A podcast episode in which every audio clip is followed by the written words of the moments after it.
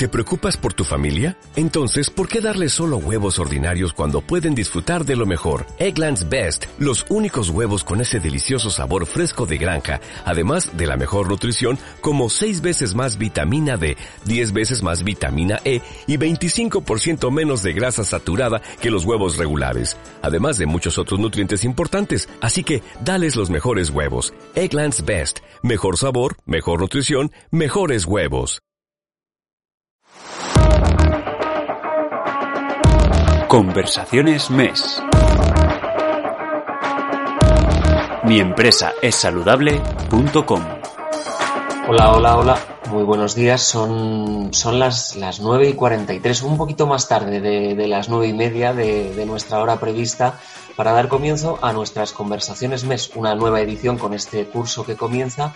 Y hoy, miércoles 9 de septiembre, encantados de estar aquí en directo en, Zoom, en estas conversaciones que ya sabéis que luego siempre replicamos en mi empresa saludable.com con una crónica y con, y con un audio, con un podcast que, seguro que podéis escuchar. Hoy, hoy es un día especial, 9 de, 9 de septiembre, arranca el, arranca el curso, un curso diferente en, para, para muchos pero con, con, buenas intenciones seguramente, como la, de, como la de empezar haciendo deporte, ¿no? Es algo que siempre se ha, se ha asociado a septiembre y por qué no lo íbamos a hacer en este año tan, tan especial, en este año que es, bueno, un, un año de, después de un confinamiento, un año de pandemia, un año difícil, para hablar de, de, toda esa relación que hay entre la actividad física que nos proponemos en septiembre, los riesgos cardiovasculares, esa pandemia de la que estoy hablando, hoy contamos con, con tres personas, no con dos, con tres.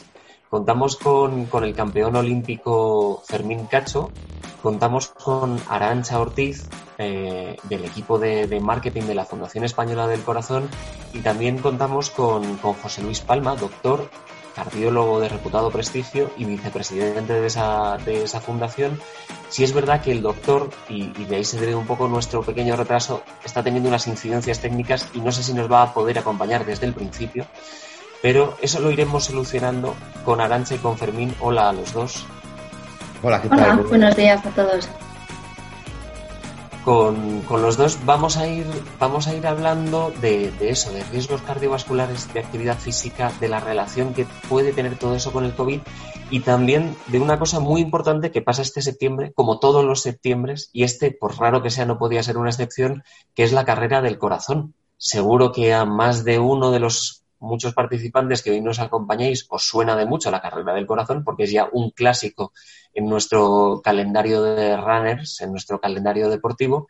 Y este año la gente de la Fundación Española del Corazón lo ha hecho muy bien porque vamos a poder hacer la carrera eh, sin necesidad, o sea, de una forma muy segura. Y os preguntaréis, ¿y esto, esto cómo es posible?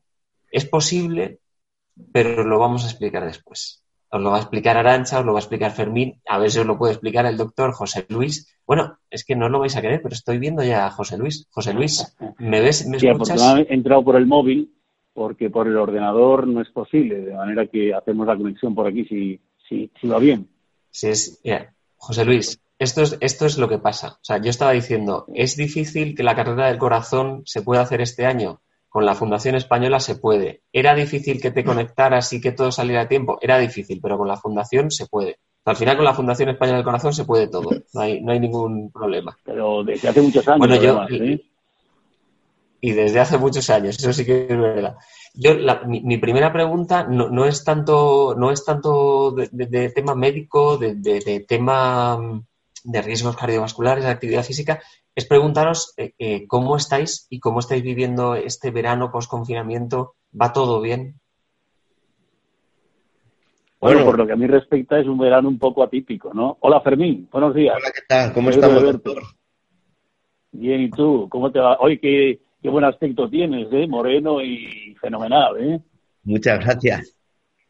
La verdad que, que no nos va mal. Eh, pasando, pues eso, ¿no? Eh, un año atípico, un verano atípico, vamos, yo creo que atípico desde, desde marzo, pero bueno, eh, viviendo, ¿no? Que, que lo, eh, tratando de, de, hacer las cosas lo, lo mejor posible, eh, teniendo esa responsabilidad que tenemos que tener de cara a, a esta enfermedad, a esta, a esta pandemia, inculcando mucho, sobre todo, ¿no? A, a mis hijas, porque también son adolescentes y tienen que salir de que lo principal es eh, intentar tomar todas las medidas de seguridad posibles para no contagiarse y no contagiar a los demás, que es muy, muy importante, y llevándolo, pues eso, con resignación, eh, un verano atípico, esto pasará, haremos que entre todos pase y espero que no tardando mucho podamos volver un poco a la normalidad de, siempre.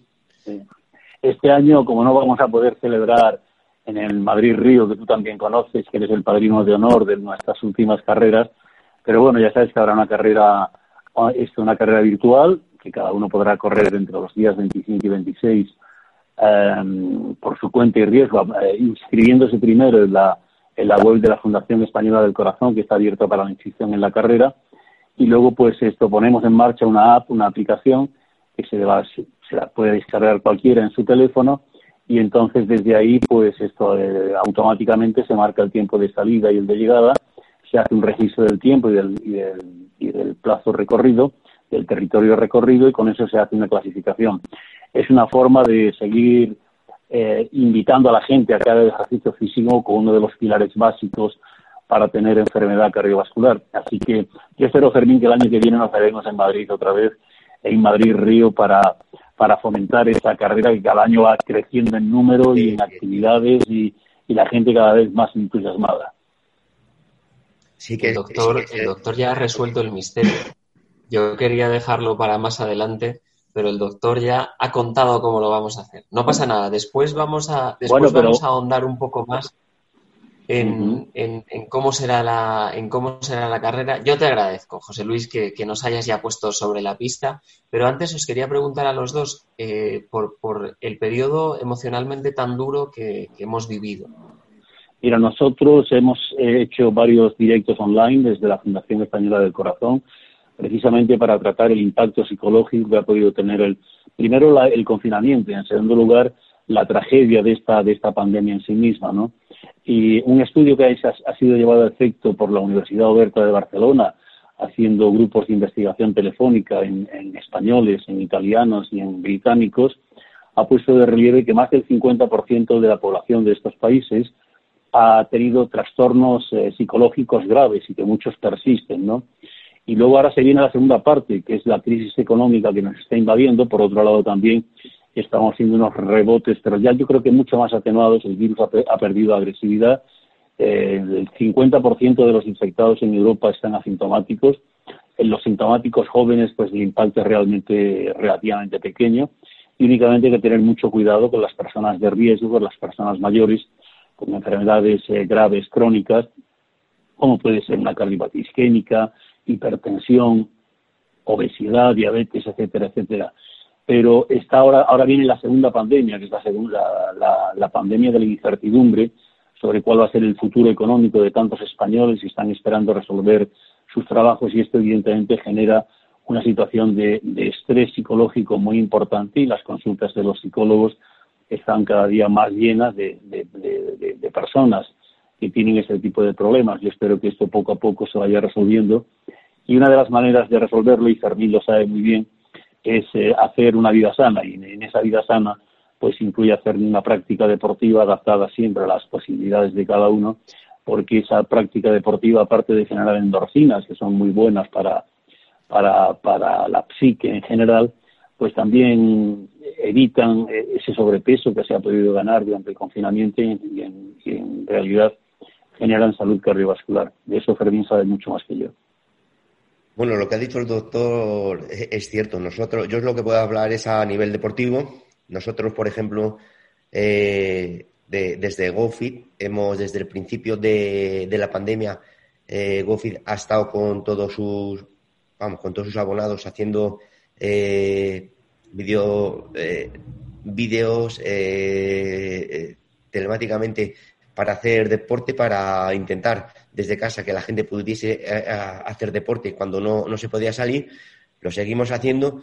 Y sí que es cierto que también después de, después de que nos dieron el 21 de junio, que ya empezaron a, dejar salir a todo, sí que hemos estado dando a todo el mundo consejos de que después de estar tanto tiempo encerrado en casa, que una actividad física, por, mucho que se quiera hacer, no, es, no la haces tan, tan agresiva o, tan fuerte como la haces al aire libre, de, empezar, eh, empezar haciendo deporte despacio, andando, y progresivo, poco a poco, porque si no eh, puede ser peor remedio que la enfermedad. Una, tanto tiempo parado sin salir eh, ponerte a hacer deporte un poco más fuerte de lo que querías hacer o como se quería estar antes, lo que te puede conllevar es a tener lesiones, roturas eh, musculares y, problemas cardíacos. Entonces nosotros les hemos aconsejado siempre muy despacito, poco a poco, muy progresivo y llevar, pues eso, eh, lo que les hemos dicho a todos, de seguir con, con una alimentación sana y saludable en el cual eso te va a proporcionar eh, el, encontrar, eh, el ir encontrándote mejor hasta que se puede hacer. Y eso es lo que, lo que estamos haciendo, eso es lo que hemos hecho a todos nuestros abonados, a todo nuestro equipo de, atletismo, que son gente joven. También les hemos proporcionado desde, desde eh, como decía el doctor, nutricionistas, psicólogos, para, porque quieras o no, a, toda esta gente que, está en un club de atletismo lo que, lo que quieren es competir se veían también un poco como qué va a pasar. Entonces siempre hemos dicho que tener paciencia, que esto se acaba, que volveremos otra vez, pero siempre con, muchísima calma. Hablamos Yo creo que eso que ha dicho, eso que ha dicho Fermín tiene toda la tiene toda la razón cuando estamos hablando de gente sana que ya hace deporte. Y cuando, se cuando nos referimos a, a cardiópatas o a agentes con problemas crónicos de salud, pues hay que ser todavía más cauteloso. Y durante la campaña, pues hemos estado todos recluidos, ha, habido una cierta inactividad muscular, aunque muchos han hecho ejercicio dentro de casa, pero ahora pues lo que hay que hacer, los cardiópatas sobre todo, es hacer un entrenamiento progresivo, siempre hay que hacer una práctica deportiva o un ejercicio físico individualizado y adaptado a las, a las posibilidades físicas de cada uno.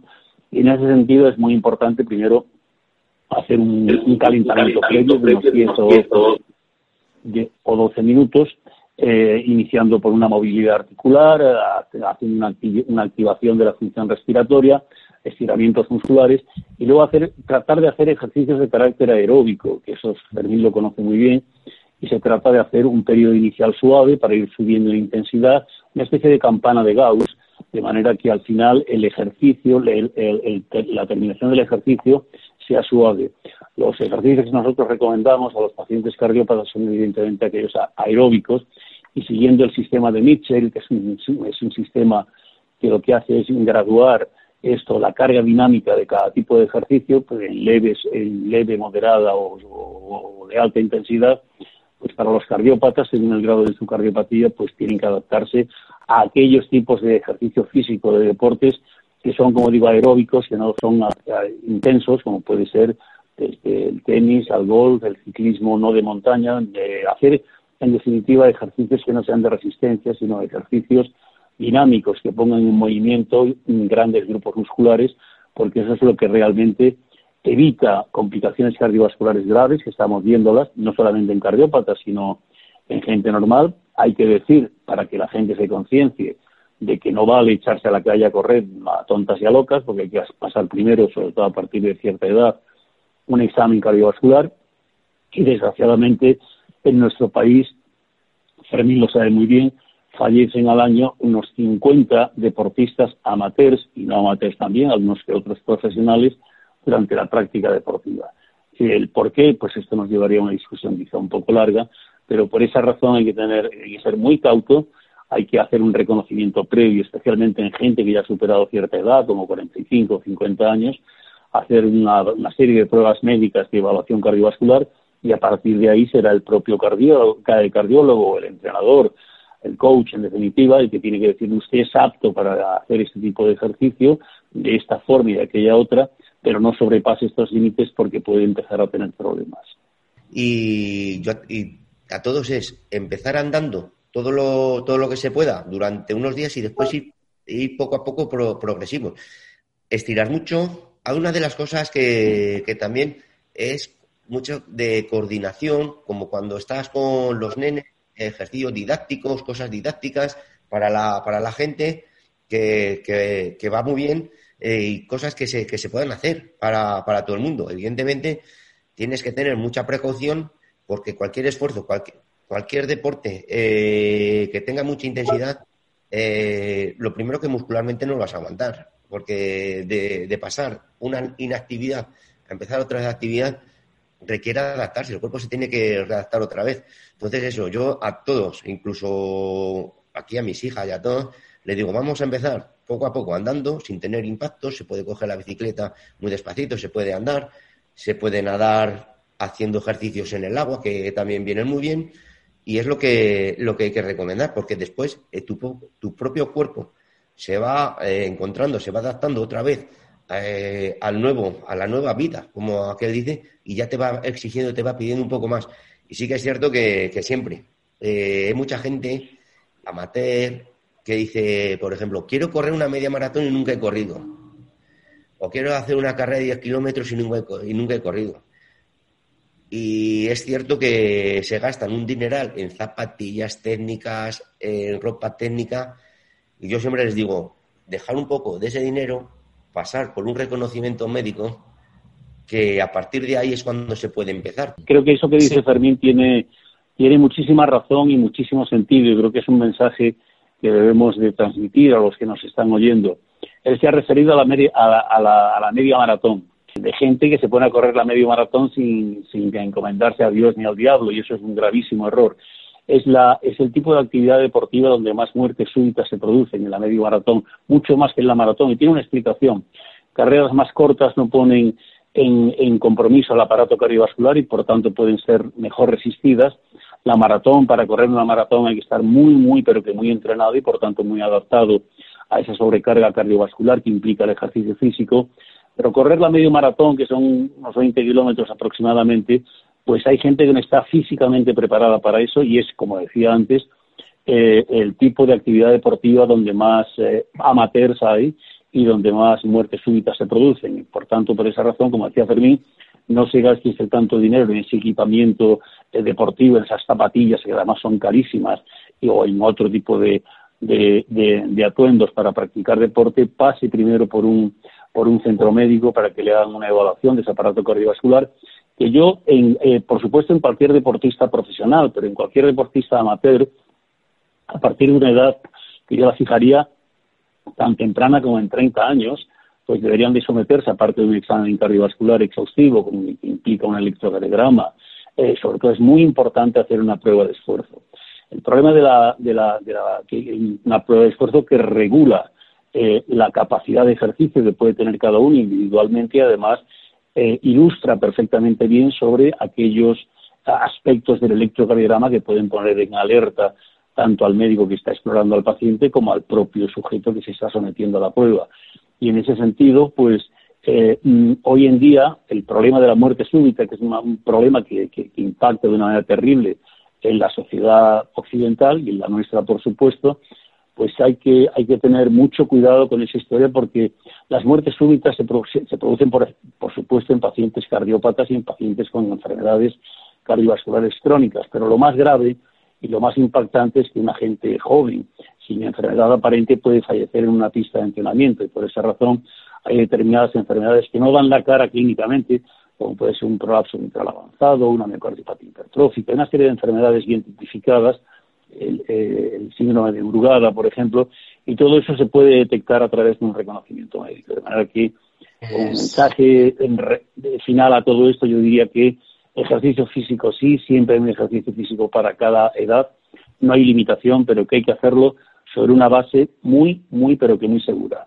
Bueno, además hay una cosa muy importante, eh, una prueba de una, una prueba de esfuerzo a partir de cuando ya se tienen los resultados es cuando realmente puedes empezar a entrenar eh, la capacidad que, eh, tienes de, consumo de oxígeno, todas las pruebas cardiovasculares que, que, te hacen, entonces ya tienes una base para poder entrenar. Evidentemente,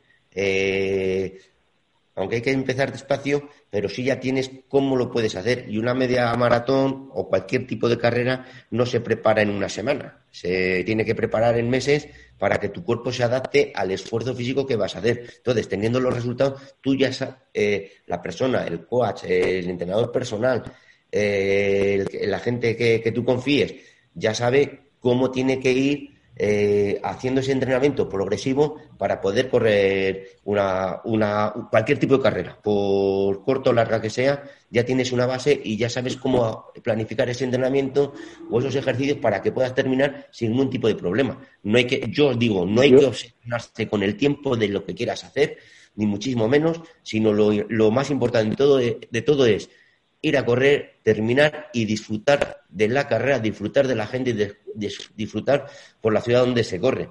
Y tener una carrera, como dije, ver sentido a gusto y a lo bien, José Luis. Quiere ir un pelín más, un pelín más rápido, pero eso lleva todo abundando un poco, abundando un poco en lo que dice Fermín, que tiene toda la razón.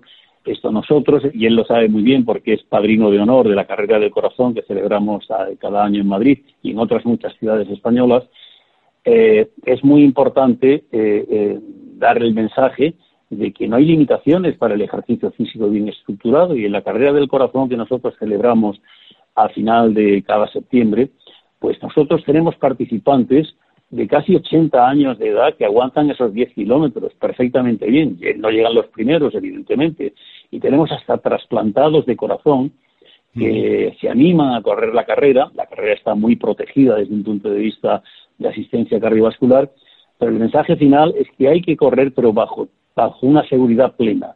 Y eso se consigue, como decíamos antes, haciendo un, un, examen cardiovascular previo muy exhaustivo y a partir de ciertas edades hay que hacer una prueba de esfuerzo, incluso hasta un electrocardiograma, para poder descartar enfermedades ocultas del corazón que químicamente no dan ningún síntoma, pero que cuando el corazón se pone a tope, se pone en riesgo de estar sometido a, una, a, un, a un estrés muy intenso, es cuando el corazón puede fallar, cuando pueden presentarse arritmias severas y producirse una muerte súbita. Eh, tanto en la Fundación Española del Corazón, uno de los pilares básicos que nosotros proponemos para tener salud cardiovascular, por un lado está la dieta saludable, evidentemente, cardio saludable, pero por el otro lado está el ejercicio físico como un pilar fundamental para generar salud cardiovascular, evitar enfermedades y insisto, no hay limitación alguna a pesar de ciertas enfermedades de pacientes con trastornos valvulares, aquellos que han sufrido un infarto de miocardio y se han recuperado. En España actualmente disponemos de en prácticamente todos los hospitales de excelentes unidades de rehabilitación cardíaca post-infarto y ahí los pacientes son entrenados y son aleccionados para saber qué tipo de ejercicio deben hacer, hacer en qué condiciones y cuál es el rendimiento que se le puede sacar a cada uno de ellos. Perdón, Adrián, no sé si te he cortado la palabra, pero... Sí, sí, sí, claro, os iba, os iba a decir que, que, estáis haciéndome todo el trabajo. Al final, al final no, no, estoy pudiendo preguntar casi nada y mira que a mí me gusta preguntar. Así que ahora os voy a dejar a los dos un minuto eh, sin la palabra porque le voy a preguntar a Arancha. Ya nos has avanzado, José Luis, eh, cómo va a ser la carrera, qué días va a ser, pero eh, yo quería, Arancha, saber eh, si quiero apuntarme a la carrera del corazón y, soy un responsable de, salud de cualquier empresa, si quiero apuntarme por mí mismo, eh, ¿cómo lo puedo hacer y, cómo se corre? Claro, porque este es el, gran misterio, o sea, cómo se va a correr una carrera que normalmente era, muy, era multitudinaria, ahora de forma individual, ¿cómo se va a hacer? Nos da muchísima pena no poder celebrarlo físicamente porque de verdad que es una fiesta de la familia, además. El, el, día de la carrera del corazón en Madrid-Río, pues yo, los, muchos de vosotros, los que estáis conectados, que os estoy viendo, habéis, eh, nos, habéis, nos habéis acompañado en ediciones anteriores, que ya hemos hecho 10, y este año, bueno, pues nos hemos visto obligados a hacerlo de una manera virtual. Creemos que también de esta manera vamos a aprovechar lo bueno y es que vamos a poder eh, dar la facilidad y oportunidad a personas que no residen en Madrid o que no nos pueden acompañar durante este fin de semana a que participen desde su localidad. Entonces, es muy sencillo. Durante el sábado 26 y domingo 27 de septiembre es el tiempo que hay para poder hacer el recorrido, que son o bien la opción de 10 kilómetros, marcha para hacer andando, que además por reforzar el mensaje que están diciendo tanto el doctor como Fermín, es lo que nosotros promovemos desde la Fundación El Corazón, que de hecho estamos muy orgullosos que en ediciones anteriores la marcha ha superado en inscritos a la, a la carrera de 10 kilómetros y además van muchísimas familias con niños, es lo bonito también, que desde el entorno familiar pues se promueva que bueno, pues hacer ese ejercicio físico en familia, ¿no? Entonces, ¿cómo se hace?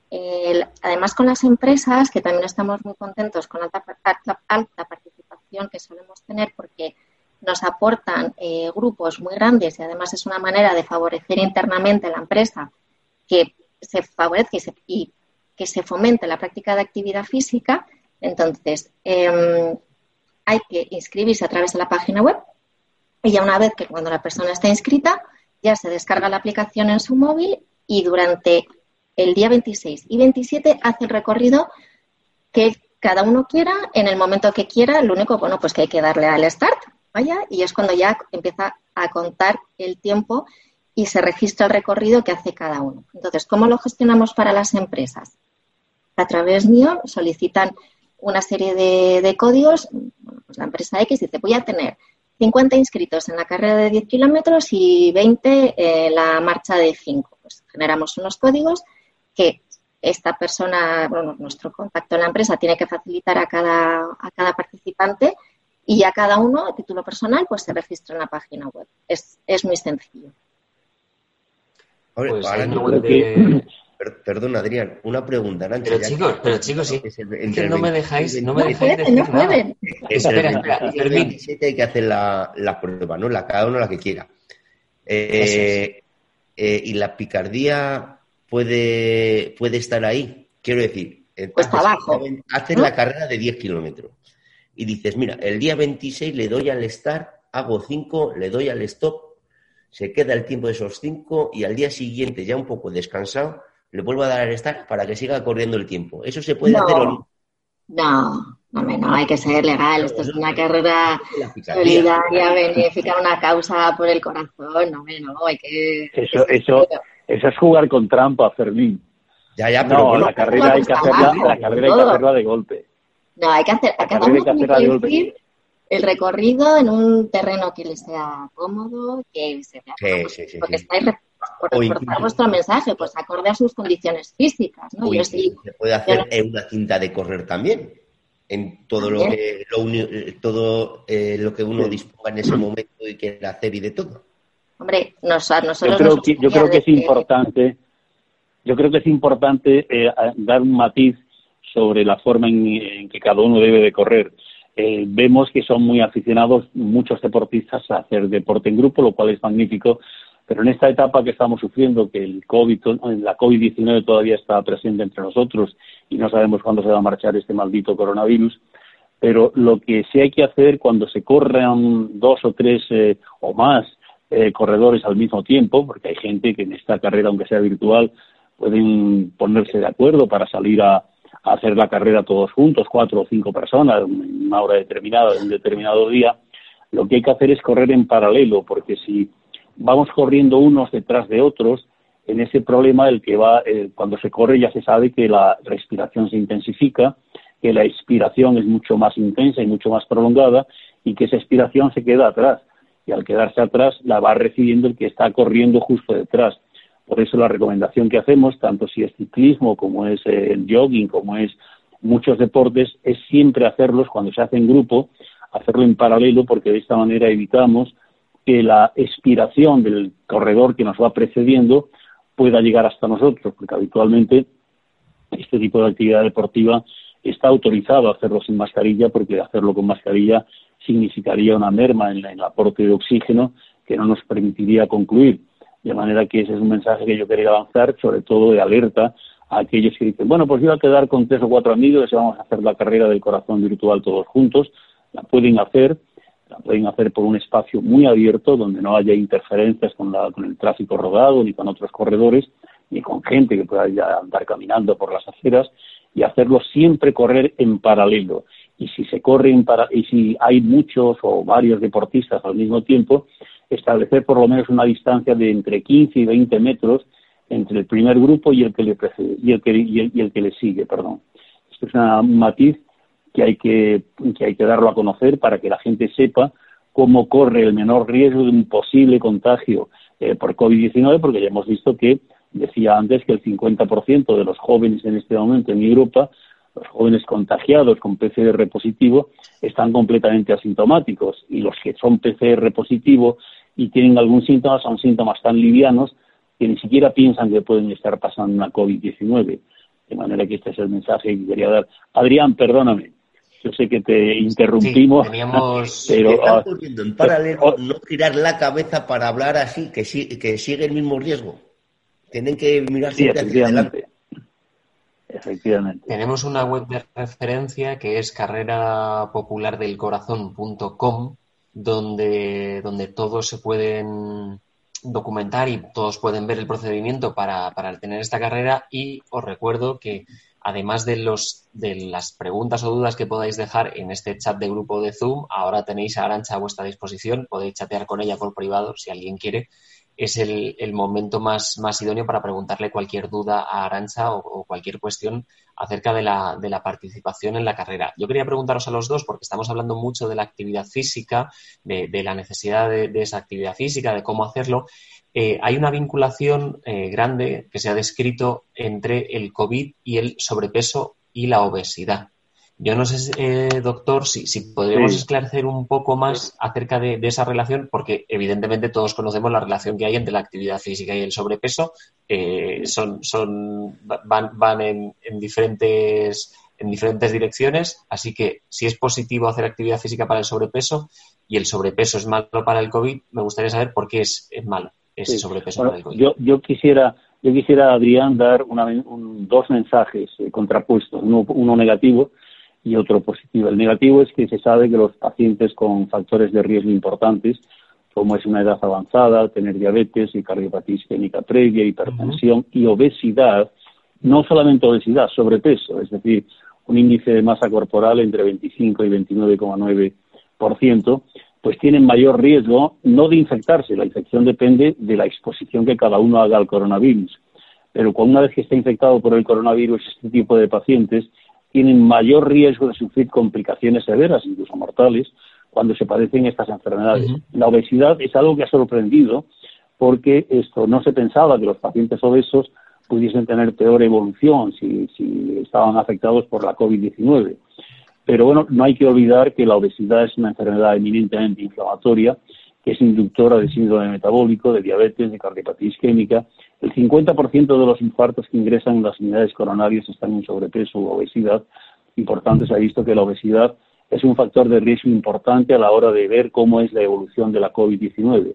Y el mensaje positivo es que se están haciendo estudios en el sentido porque se sabe además que las lesiones eh, cardiopulmonares que deja la COVID-19 parece ser que se cronifican están haciendo ya estudios que están indicando que sí, que efectivamente después de haber pasado por una UBI eh, eh, afecto de alteraciones cardiopulmonares importantes por la COVID-19, eh, los pacientes que se pensaban que crónicamente quedarían afectados tanto en su corazón como en su pulmón, se ha visto que están evolucionando favorablemente, lo cual es un, es un mensaje muy positivo.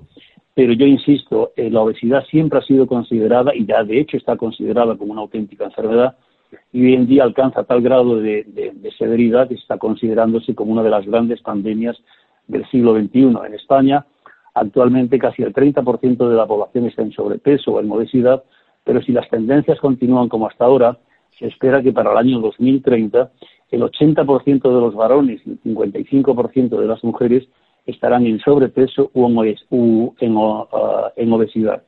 Y ya acabo de decir que la obesidad es una enfermedad auténticamente importante que genera además otras enfermedades, entre ellas el síndrome metabólico, hipertensión arterial, diabetes y sus consecuencias más graves, que son el infarto de miocardio y el accidente cerebrovascular, el ictus. Uno de, uno de los riesgos más grandes es eh, que nos cuesta identificar el, sobrepeso. Quiero decir que una persona con un índice de masa corporal 26 eh, no lo vemos como, como, alguien con sobrepeso. Nos parece que, bueno, no, está bien, ¿no? ¿no? está delgado, pero peor, no está mal, ¿no? uno de los riesgos del sobrepeso puede ser ese. Lo peor, lo peor, Adrián, no es que eh, la gente que vea a alguien que está en sobrepeso lo identifique como un sujeto con un, con un normopeso. Lo grave es que se han hecho estudios y hasta el 40% de las personas que se suben a la báscula o se miran en el espejo y están en franco sobrepeso o incluso en obesidad, se ven normales y, y, se, y se conforman con decir, bueno, es que esto es constitucional, es que en mi familia todos somos un poco así, pero no se ven como obesos, ni siquiera con sobrepeso, y por tanto no acuden a los médicos especialistas en este tipo de problemas para poner remedio. Ya sabemos que no hay dietas milagro, eso no existe. Hay que, para perder peso hay que hacer una disciplina dietética guiada por nutricionistas y por dietistas y además hacerse exámenes de aquellos órganos en los cuales la, obesidad hace impacto, como es, la, una enfermedad cardiometabólica, por tanto hay que hacer una investigación del estado cardiovascular, calcular la glucosa, hacer curvas de glucemia, porque además la obesidad es eh, se junta con malos amigos y sube el azúcar, sube el colesterol, suben los triglicéridos y la conjunción de todos estos factores de riesgo incrementa de una manera exponencial el riesgo de sufrir tanto enfermedades cardiovasculares como cerebrovasculares. Eh, fíjate que los ingleses a este confinamiento le han llamado el lockdown 15, es decir, el confinamiento 15, porque ellos han calculado que el sobrepeso o, los kilos que han ganado, las libras que han ganado durante el confinamiento han podido llegar hasta 15 libras, es decir, 7 kilos en promedio. En España no ha sido tanto este crecimiento ponderal, pero hay que tener ahora pues una cierta vigilancia para tratar de perder esos kilos que posiblemente se hayan ganado durante el confinamiento por muchas razones, por la inmovilidad, por la ansiedad que genera frecuentes viajes al frigorífico para comer lo que no se debe y por tanto es ahora el momento de poner remedio a todo esto. Además, la pues, obesidad eh, no está reñida con el deporte. te, puede costar, al principio eh, y cansarte más haciendo deporte, pero eh, llevándolo bien, lo único que hay que hacer es, caminar al principio y llevar una dieta equilibrada. Voy a poner un ejemplo, voy a poner un ejemplo, doctor Arancha, en mí mismo en mí mismo. Cuando dejé el, atletismo, fue en el 2003 más o menos, y estuve prácticamente 15 años, 15, 16 años sin ponerme las zapatillas, sin hacer práctica de correr, poco. Eh, deporte esporádico del que me gustaba y ya está. Y, engordé, engordé, engordé, engordé pues engordé bastante, muchísimo. Pues, eh, doctor Arancha, vosotros me, eh, me visteis, eh, me habéis visto. y bueno, pues ya poniéndonos un poco más en serio, el año pasado empecé a hacer deporte más continuo, empecé a hacer deporte cuatro días a la semana pues eso, con, no podía empezar a correr porque muscularmente estaba fundido, las articulaciones eh, con, el impacto eh, podía tener problemas y lo que hice fue durante dos meses, dos meses solamente andar, andar una hora y cuarto, una hora y media, empezar otra vez a llevar una vida sana, dejar todo lo que no lo que había hecho para no llevar una vida sana. Y a los tres meses puse a correr. Corrí la carrera del año pasado, del décimo aniversario, en Madrid. Y me fui animando, animando, animando. Y el 23 de febrero del 2020 corrí la maratón de Sevilla, terminé la maratón de Sevilla en cuatro horas. Es decir, que no está reñido la obesidad con el deporte sino saber cómo empezar a hacer deporte para ir rebajando kilos, para ir encontrándote eh, uno mejor y llevar una alimentación sana y equilibrada. Y así, así, así. Oye, pues, Fermín. El confinamiento. Fermín, no te veía, Fermín, no te veía desde la carrera del corazón del año pasado, pero me ha sorprendido ver que has perdido bastante peso, ¿no? Exactamente. Y ahora mismo, dentro de todo, del confinamiento, como decía el doctor, de engordar, no engordar, pues me he quedado, ahora mismo estoy en 75 kilos. O sea que, que, estoy bien, bien. Mi meta es llegar a estar entre 70 y 71, más no, y, seguir corriendo. Y el confinamiento, lo que he hecho en el, el confinamiento, también he tenido la, la, suerte de vivir en el campo y seguir haciendo y seguir haciendo deporte. Pero lo que quiero decir, sobre todo lo principal, que yo me he puesto como ejemplo, que la obesidad de una persona no está reñida con el deporte No puede decir, yo es que estoy obeso y no me gusta el deporte. No. Eso es la excusa que se pone para no hacer nada. Eso es lo primero. Bien, pues nos alegramos mucho que el, mensaje de la Fundación haya calado en ti. Cuando está obesa dice, no, yo me encuentro bien, mira qué, qué color de piel, mira qué cara más bonita tengo, tal, no sé qué. Y sí, eh, no, y, eh, eh, y, estoy obeso porque me pesan mucho los huesos. A ver, pero ¿cómo te van a pesar mucho los huesos?